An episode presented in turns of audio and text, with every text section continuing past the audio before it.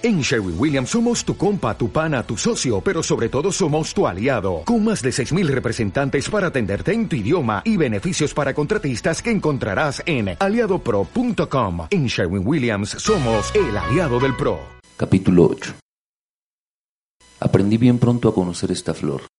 En el planeta del principito siempre habían existido flores muy simples, adornadas con una sola fila de pétalos que casi no ocupaban lugar y no molestaban a nadie. Surgían entre la hierba una mañana y por la tarde ya habían desaparecido, pero aquella flor había germinado de una semilla que quién sabe de dónde llegó. Y el principito había vigilado muy de cerca desde el primer día que la vio a aquella ramita tan distinta de las que conocía. Tal vez fuera una nueva especie de baobab, pero aquella ramita dejó pronto de crecer y empezó a echar una nueva flor. El principito observó el crecimiento de un capullo enorme y quedó plenamente convencido de que allí brotaría una aparición maravillosa. Sin embargo, abrigada dentro de su vaina verde, la flor no se decidía a mostrar su belleza. Seleccionaba con cuidado sus colores, se vestía con lentitud y ajustaba uno a uno sus pétalos. No quería parecer arrugada como las amapolas, quería parecer con todo el esplendor de su belleza. Qué coqueta era aquella flor. Su misterioso vestido duraba días y días, hasta que por fin, una mañana a la salida del sol mostró su hermosura. La flor que había trabajado con tanto cuidado dijo con un bostezo Perdóname si acabo de despertar. Estoy tan despeinada. Qué hermosa eres, ¿verdad? contestó con toda dulzura la flor. He nacido al mismo tiempo que el sol. El principito pensó que aquella flor no era muy modesta, mas era tan conmovedora. Creo que ya es hora de desayunar, añadió la flor. Si fueras tan bondadoso de pensar un poco en mí. Confuso, el principito fue a buscar una regadera y la regó abundantemente con agua fresca. El principito se sintió bien pronto atormentado por la sospechosa vanidad de la flor. Por ejemplo, un día la flor le dijo comentando de sus cuatro espinas. Ya pueden venir los tigres con sus garras. En mi planeta no hay tigres, observó el principito. Además los tigres no comen hierba. Yo no soy una hierba, contestó dulcemente la flor. Perdóname. No temo a los tigres, aunque sí a las corrientes de aire. ¿Tienes un biombo? Miedo a las corrientes de aire no es precisamente una suerte para una planta, pensó el principito.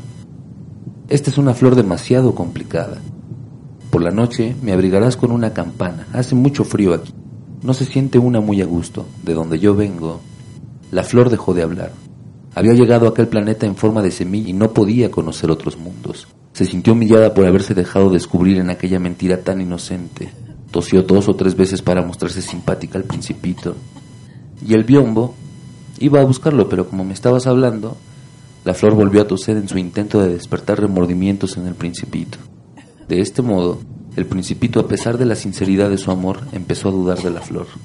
Había tomado en serio palabras sin importancia y se sintió desgraciado. Nunca debía haberla escuchado, me confió un día. Nunca se debe escuchar a las flores, solo hay que mirarlas y olerlas. Mi flor perfumaba mi planeta, pero no me producía placer. Aquella historia de garras y tigres que tanto me impresionó debió enternecerme. Y continuó confiándome. Entonces no supe comprender nada. Debí juzgarla por sus actos y no por sus palabras. No debí jamás huir de allí. La flor me perfumaba y me iluminaba. Debí adivinar su ternura tras sus inocentes astucias. Son tan contradictorias las flores, pero yo era demasiado joven para saberla amar. Capítulo 9 Creo que para evadirse el principito aprovechó una migración de pájaros silvestres. La mañana de la partida puso en perfecto orden su planeta. Limpió cuidadosamente el hollín de los volcanes que estaban activos. El principito poseía dos volcanes activos que le eran muy útiles para calentar el desayuno. También poseía un volcán apagado. Lo limpió, pues como él decía, nunca se sabe lo que puede ocurrir. Si están bien limpios de hollín, los volcanes arden suave y regularmente, sin erupciones.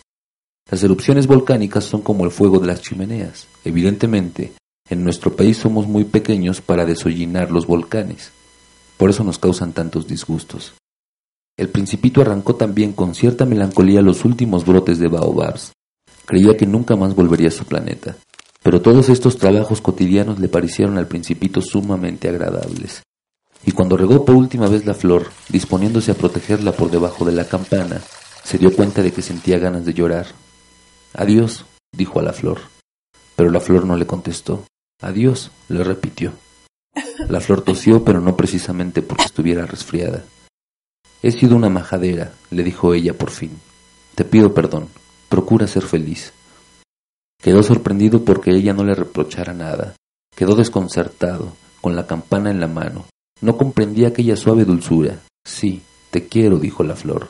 Por mi culpa no has aprendido nada, no tiene importancia, pero tú has sido tan tonto como yo. Trata de ser feliz, deja tranquila tu campana, ya no la quiero. Pero el viento, no estoy tan resfriada como para... El aire fresco de la noche me hará bien. Soy una flor. Pero, ¿y los animales? Tendré que tolerar dos o tres orugas si quiero conocer a las mariposas. Pienso que son muy hermosas. Si no, ¿quién me visitará? Tú estarás lejos. En cuanto a las fieras, no les temo. Tengo mis garras. Y le mostró ingenuamente sus cuatro espinas. Después añadió, No esperes más, es doloroso. Si has decidido marchar, vete. No quería que la viese llorar, era una flor muy orgullosa. Capítulo 10 El principito se encontraba en la región de los asteroides 325, 326, 327, 328, 329 y 330. Comenzó pues a visitarlos para encontrar una ocupación y para instruirse. El primero estaba habitado por un rey. El rey, Vestido de púrpura y armiño, estaba sentado en un trono muy sencillo y sin embargo majestuoso. Ahí tenemos un súbdito, exclamó el rey cuando vio al principito. El principito se preguntó, ¿cómo puede reconocerme si jamás me ha visto? Ignoraba que para los reyes el mundo está muy simplificado, todos los hombres son súbditos. Acércate para que te vea mejor, le dijo el rey, que estaba orgulloso de ser al fin rey de alguien. El principito buscó dónde sentarse, pero el planeta estaba completamente ocupado por el magnífico manto de armiño. Se quedó pues de pie, y como estaba cansado, bostezó. El protocolo no permite bostezar ante un rey, le dijo el monarca. Te lo prohíbo. No lo puedo impedir, respondió el principito confuso. He hecho un largo viaje y no he dormido. Entonces, le dijo el rey, te ordeno bostezar. Desde hace diez años no he visto a nadie bostezar. Para mí los bostezos son una curiosidad. Bosteza otra vez, es una orden.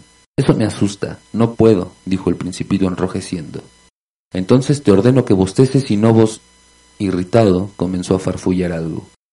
Al rey le gustaba sobre todo que fuera respetada su autoridad, y no toleraba la desobediencia. Era un rey absoluto. Pero como era muy bueno, daba órdenes razonables. Si ordeno, decía con frecuencia, si ordeno a un general que se convierta en un ave marina, y si el general no obedece, no sería por culpa del general, sería culpa mía. ¿Puedo sentarme? preguntó tímidamente el principito. Ordeno que te sientes, le respondió el rey, que recogió con toda majestuosidad un faldón de su manto de armiño. Y el principito se sorprendió. El planeta era minúsculo. ¿Sobre qué podía reinar el rey? Sir, le dijo el principito, perdonadme que os pregunte. Te ordeno que me preguntes, se apresuró a decirle el rey.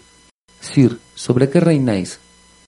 Sobre todo, le contestó el rey con gran sencillez. ¿Sobre todo? Con un ademán sencillo, el rey señaló a su planeta, a los otros planetas y a las estrellas. ¿Sobre todo eso? preguntó el principito. Sobre todo eso, respondió el rey.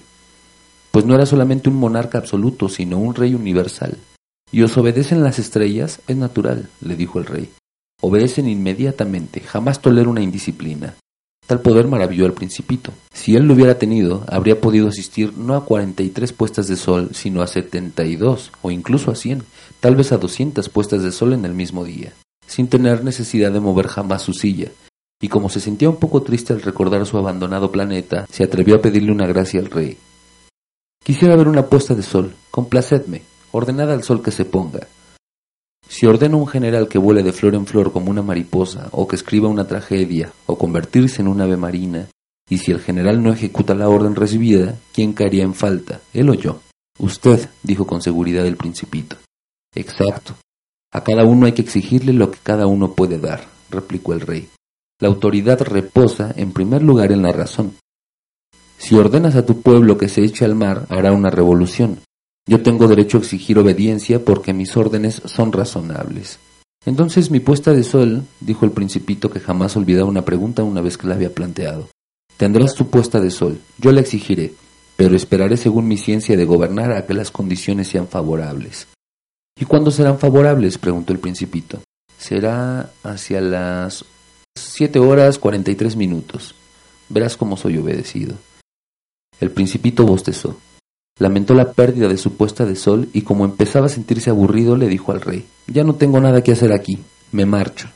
No marches, le contestó el rey que se sentía orgulloso de tener un súbdito. No marches, te nombro ministro. ¿Ministro de qué? De justicia. Pero no tenemos nadie a quien juzgar. Nunca se sabe, le dijo el rey. Todavía no he visitado mi reino, soy muy viejo, no tengo espacio para una carroza y me fatiga caminar. Oh, pero ya me he dado cuenta, dijo el principito que se alzó para echar una mirada al otro lado del planeta. No hay ni una sola persona allá abajo. Te juzgarás a ti mismo, le contestó el rey.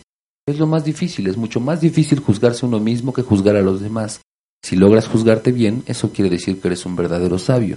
Yo, dijo el principito, puedo juzgarme en cualquier lugar, no tengo necesidad de vivir aquí. Mmm, dijo el rey. Creo que en algún lugar de mi planeta hay una rata vieja.